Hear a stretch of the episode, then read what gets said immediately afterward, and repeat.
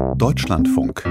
Sport am Sonntag. Anfang Oktober war in der nordenglischen Stadt Newcastle plötzlich nichts mehr, wie es war. Der aktuell Tabellenvorletzte ist von einem Moment auf den nächsten zum reichsten Club der Premier League geworden, mit Geld aus Saudi-Arabien. Der Jubel unter vielen Fans groß, wie auch meine Kollegin Victoria Reit in Newcastle beobachtet hat. We're going down with a billion in the bank, a billion in the bank. Vergangenes Wochenende am St. James's Park in Newcastle.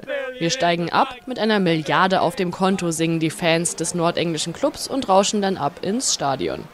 Und es könnte eine Tatsachenbeschreibung sein mit dem Abstieg und den Milliarden. Denn Newcastle ist aktuell am Tabellenende der Premier League und ist seit kurzem steinreich. Das Konsortium, das den Club übernommen hat, besteht zu 80 Prozent aus dem Staatsfonds Saudi-Arabiens PIF. Der Kaufpreis von Newcastle United 360 Millionen Euro. Die Finanzkraft des saudischen Fonds rund 400 Milliarden Euro. I'm over the moon. I've never been happier in my life. It's like on par with the, the birth of my daughter. Craig Connor, ein Fan Anfang 30, vergleicht das jüngste Übernahmeereignis mit der Geburt seiner Tochter. Von Skepsis, dass das Geld aus Saudi-Arabien kommt, aus einem Land, das in westlichen Hemisphären zuletzt vor allem mit Menschenrechtsverletzungen Schlagzeilen machte, keine Spur. Im Gegenteil, zum Zeichen seiner Ehrerbietung trägt Craig Connor eine saudische Kopfbedeckung, die Kufia. Auch die grüne Flagge Saudi-Arabiens mit weißer Schrift hat er dabei, gekauft direkt um die Ecke in Chinatown. Für ihn Symbol der Erlösung. Wir haben 14 Jahre ohne Investition hinter uns. Not und Elend. Wir sind jede Woche hier gewesen und nie gab es mal einen Erfolg. Wir kämpfen jede Saison gegen den Abstieg. Jetzt haben wir Hoffnung. Der Vorbesitzer von United, Mike Ashley, genießt in Newcastle wahrlich keinen guten Ruf. Der Sportartikelhersteller hat den Club zwar aus den Schulden herausgehalten, allerdings dümpelt der Traditionsverein seit Jahren im Mittelmaß, wenn nicht gar am Tabellenende der Premier League oder auch mal in Liga 2 herum. Der neue Investor verheißt Geld, neue Spieler, Erfolg. Wir wollen gar keine Mbappés, eher Jesse Lingards oder Daddy Arleys, damit wir auf die nächste Stufe kommen. Und von da aus sehen wir weiter.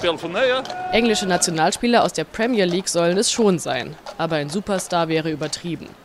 In zehn Jahren wollen sie die Premier League gewinnen Angesichts der nun schier unendlichen finanziellen Möglichkeiten fast ein bescheidener Wunsch. Am Ende ruft Craig Connor noch Saudi owned and proud im Besitz von Saudi-Arabien und stolz darauf. Fans, die das saudische Investment kritisch sehen, sind rund ums Stadion nicht zu finden. Rosie Somerville und David Conway, die zusammen auf dem Weg zum Spiel sind, versuchen zu erklären, wieso. Wenn man einem Team in der Liga erlaubt, Investoren zuzulassen, dann muss man es allen erlauben. Ich wüsste nicht, wieso man ein Team besonders dafür kritisieren sollte. Ich finde es unfair, dass Newcastle jetzt kritisiert wird. Das Vereinigte Königreich handelt schon seit Jahren Waffen mit Saudi-Arabien. Da geht es um Milliarden Pfund im Vergleich zu einer relativ kleinen Investition in Newcastle.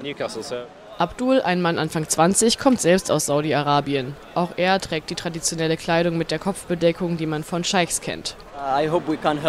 Ich hoffe, wir können dem Club helfen. Ich hoffe, Newcastle wird einer der besten Clubs der Welt. Ich bin so stolz. Jeder Bürger in Saudi-Arabien ist stolz. Auf Kritik an der Menschenrechtssituation in seiner Heimat angesprochen, sagt er, um ehrlich zu sein, spreche ich auch zu Hause nicht so gerne über Politik. Ich bin nur hier, um Spaß zu haben, um den Club zu unterstützen. In seinen Händen hält der Student Abdul ein Newcastle-Trikot. Frisch draufgeflockt die Buchstaben MBS, kurz für Mohammed bin Salman, den saudischen Kronprinzen. Er ist zudem Vorsitzender des saudischen Staatsfonds, der Newcastle United gekauft hat. Aber MBS ist nicht nur das. Als saudischer Verteidigungsminister begann er den Krieg im Jemen. Ein Killerkommando aus dem engsten Kreis des Kronprinzen hat internationalen Ermittlern zufolge den Mord an Jamal Khashoggi in Auftrag gegeben. Drei Jahre ist es her, dass der saudische Journalist in der Botschaft seines Landes in Istanbul getötet wurde. All das scheint rund ums Stadion in Newcastle keine Rolle zu spielen. Menschenrechtsorganisationen sehen den Kauf des britischen Traditionsclubs als Teil einer Imagekampagne. Einen Kilometer entfernt vom Stadion in der Innenstadt von Newcastle ist Glenn Jameson gerade auf einem Spaziergang. Auch er, Anfang 30, ist Fan von Newcastle United. Ich liebe das Team. Es macht mich traurig, dass das Geld aus so einer problematischen Quelle kommt, vor allem was den ethischen Umgang mit Menschen betrifft, im Land selbst und außerhalb. Glenn Jameson nennt als Beispiele die Ermordung von Jamal Khashoggi und die Ungleichbehandlung von Frauen sowie der LGBTQ-Community. Ich werde jetzt nicht aufhören, den Club zu unterstützen. Ich war schon als Kind Fan. Ich werde den Erfolg, den das Geld mit sich bringt, genießen. Aber es wird eine gewisse Traurigkeit mit sich bringen. Es sind gemischte Gefühle.